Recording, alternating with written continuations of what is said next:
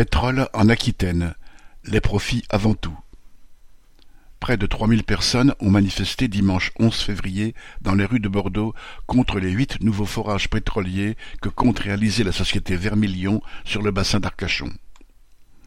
Vermilion est une petite société pétrolière qui, avec quarante-cinq puits de pétrole dans vingt-sept concessions, produit un quart des douze mille barils produits chaque jour sur le territoire français et qui compte bien, peu importe l'avenir de la planète, arrondir ses profits. Le 13 novembre 2023, le tribunal administratif a rendu un avis favorable à son projet d'extension sur le bassin d'Arcachon. Début février, le ministre délégué à l'énergie, Roland Lescure, s'est lui aussi dit favorable à ce projet au nom de la loi Hulot de 2017. Reste à attendre, avant forage, la décision du préfet de région. La loi Hulot, du nom de l'ex-ministre écologiste, est présentée par le gouvernement et ses promoteurs comme celle qui, au nom de la lutte contre le réchauffement climatique, va mettre fin à toute exploitation de pétrole sur le territoire français d'ici 2040. En réalité, elle pourrait s'appeler loi Vermilion. Selon l'association des Amis de la Terre, en 2017, cette société a dépensé 500 000 euros en lobbying pour faire sortir de la loi les mesures les plus contraignantes. Ainsi les permis de recherche déjà délivrés peuvent permettre d'ouvrir des concessions, et les concessions déjà octroyées peuvent être enrichies de nouveaux forages. En 2018, Total a bénéficié de ces finesses pour obtenir une concession au large de la Guyane.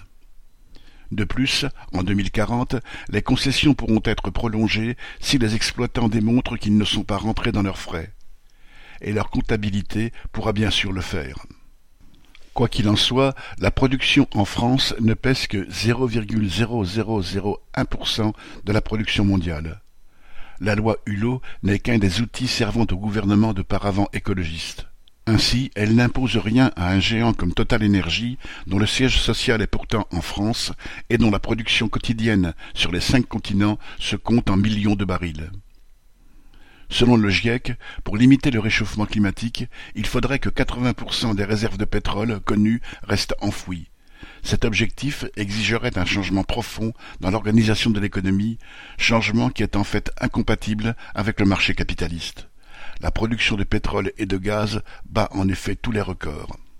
La lutte contre le réchauffement climatique ne peut pas se limiter à l'arrêt du forage de nouveaux puits en France alors qu'ils se multiplient sur la planète.